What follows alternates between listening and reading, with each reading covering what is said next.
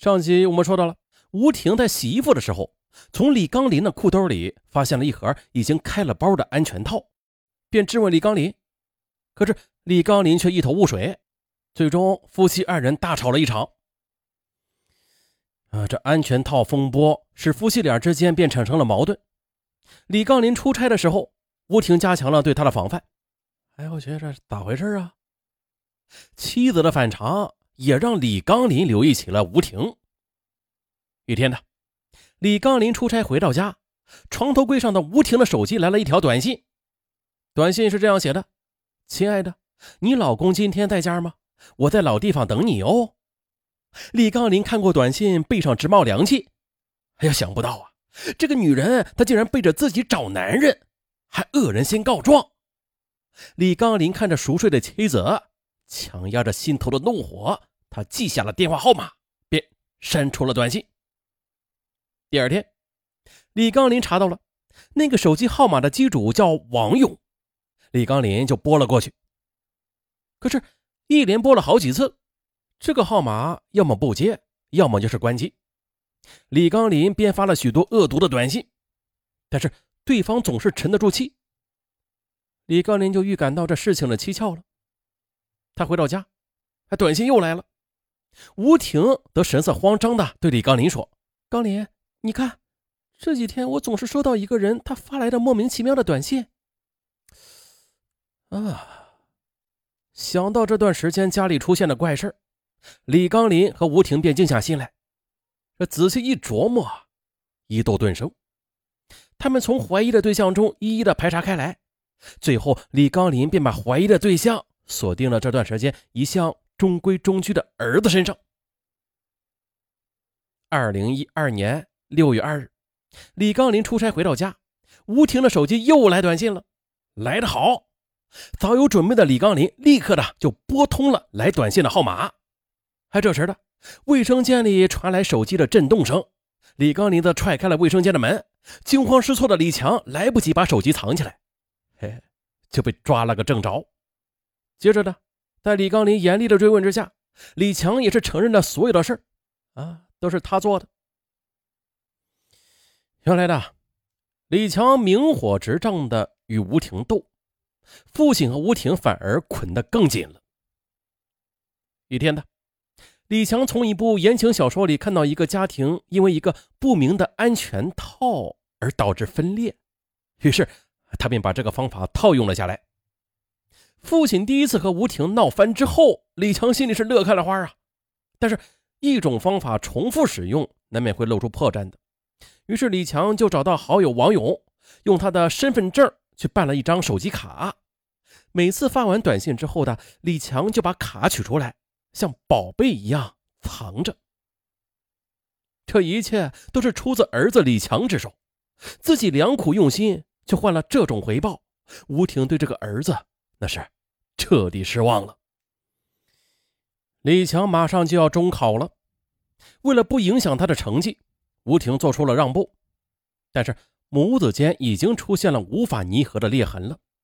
吴婷对李强的态度也发生了一百八十度的大转弯，从原来的一个极端走向了另外一个极端。平时呢，吴婷对李强是有求必应，照顾的那也是无微不至的。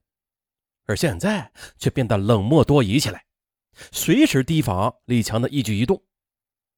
可以这么说，这个家对李强他们母子重要，但是对吴婷来说同样重要。同处一室，屋子里随时都弥漫着强烈的火药味二零一二年七月的，吴婷骑着电动车去上班，可是啊，这车刚骑到大街上，噗！突然呢，前胎就漏气儿了。把控不住方向，重重的从电瓶车上摔了下来。吱嘎，一辆小车挨着他的头部紧急的刹了下来。吴婷吓得魂飞魄散呀。修车师傅指着内胎的几个钉孔说：“啊，在我看来的，你这个车胎八成是被人用钉子给扎的。”他为什么这么说呢？有经验的修车师傅都知道，这自行车胎还是电动车胎的。如果是在路上被尖锐的东西给扎破了之后，扎车胎的那个钉啊，或者玻璃碴什么的，它会留在车胎内的。啊，补车胎的师傅在补好车胎之后，这事还没完，他呢要用手在外胎的里侧啊去去摸一下啊，去找到扎破车胎的铁钉或者玻璃碴啊，以免刚刚补好的车胎二次伤害。说到这儿，吴婷马上想到了李强，一股怒火直窜脑门。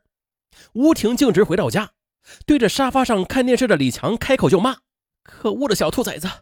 你拆不散我们，难道想谋杀老娘不成？”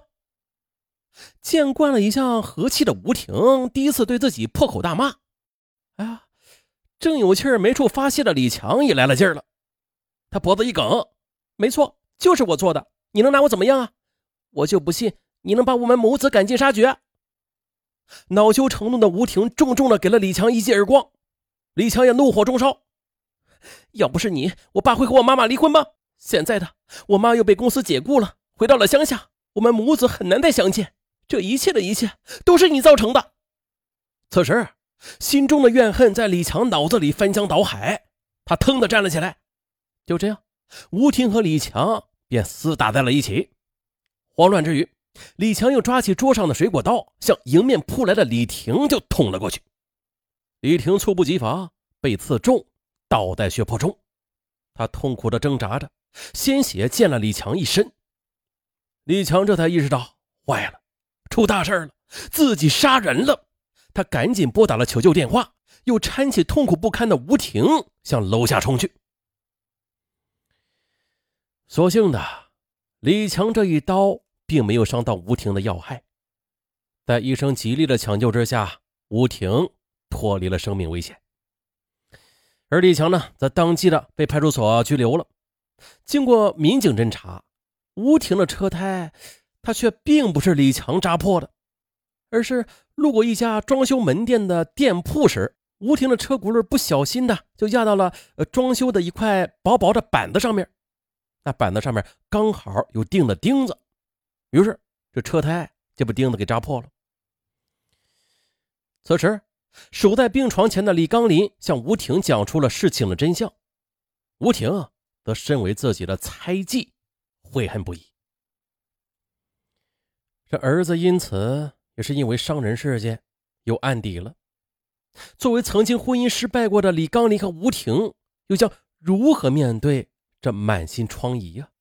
啊，头疼。那这初恋是美好的，每个人呐，大不应该不是，应该说大部分人呐，都是经历过初恋的。那为什么说初恋是美好的呀？很简单，因为人的一生他只有一次初恋，那第二次那就不是了，第三次那更不是了。哎，干嘛呢？啊，但是这初恋它都是幼稚的，因为那时我们还不懂爱，更是不懂婚姻。是吧？你敢说你初恋的时候懂爱吗？懂婚姻吗？啊，即便是懂吧，那个时候也很年轻，懂得很浅。啊，可即便如此，好像有许多人还是喜欢怀念自己的初恋，那一如怀念那无邪的童年的时光一样。但是你却很难再回到初恋了，一如无法回到童年。可是有些人却这么说了：这熟悉的地方没有风景。啊，这诗意与温柔往往是在回眸中产生的。不过，用心去抚摸过往，那或许是诗意的；但是你用现实的手法去抚摸时啊，那后果可能就是灾难性的了。比如说，就是咱们今天说的这些案子，男主人公啊，主要过错就是他，他已经为人夫了，并且为人父了，但是呢，他却不惜一切代价回到了初恋身边。这不仅不智，也是不负责任的。